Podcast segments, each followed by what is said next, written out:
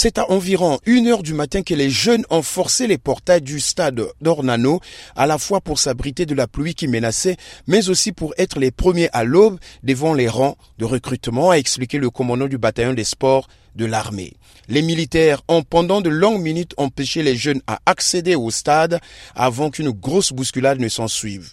Dans un communiqué publié ce mardi, le ministre de la Communication et porte-parole du gouvernement Thierry Mungala donne un bilan provisoire de 37 morts. Un rescapé rencontré dans les urgences du CHU de Brazzaville essaie d'expliquer les faits.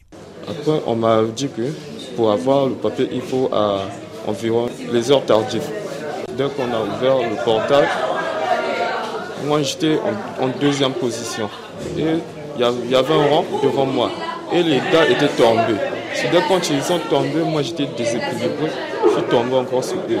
Et, toute la foule qui était derrière moi sont venus tomber sur moi. Et après, je ne sais pas qu'est-ce qui s'est arrivé. Je me retrouvais dans l'ambulance. À l'hôpital central des armées, le directeur de l'établissement, le colonel Guy Abel Mbongo, fait le point des cas reçus.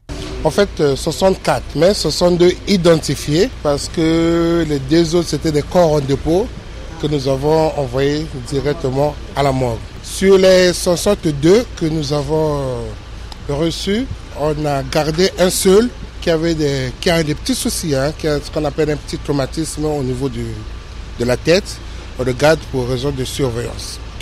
Les 61 sont tous sortis. Ils n'avaient aucun problème euh, majeur. Le procureur de la République près le tribunal de grande instance de Brazzaville, qui parle d'un drame, a ouvert une enquête de flagrance où militaires et jeunes rescapés seront entendus. André Okongakala. C'est un drame. Un drame, c'est toujours un drame. Nous avons été à, à Ornano, euh, visiter le site du drame. Nous avons entendu le chef de corps du bâtiment de sport. Nous avons été également à l'hôpital de Talangaye où nous avons visité quelques blessés. Nous sommes passés au CHU et nous terminons par l'hôpital militaire.